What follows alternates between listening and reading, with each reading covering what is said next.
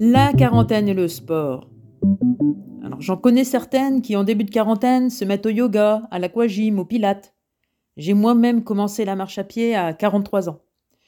Alors euh, jusqu'au jour euh, fatidique où donc j'étais en train de marcher et euh, j'ai relevé la tête, un éclair de lucidité m'a traversé.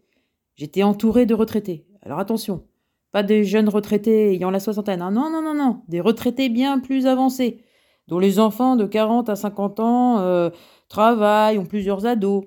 Et là, j'ai compris. Si je fais de la marche maintenant, que me restera-t-il à leurs âges?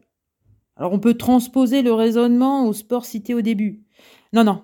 La quarantaine, c'est le moment où on souffre encore. Course à pied, marathon, cyclisme, natation plus dur encore que la trentaine. Comme, comme dit l'expression consacrée, il ne faut pas se laisser aller.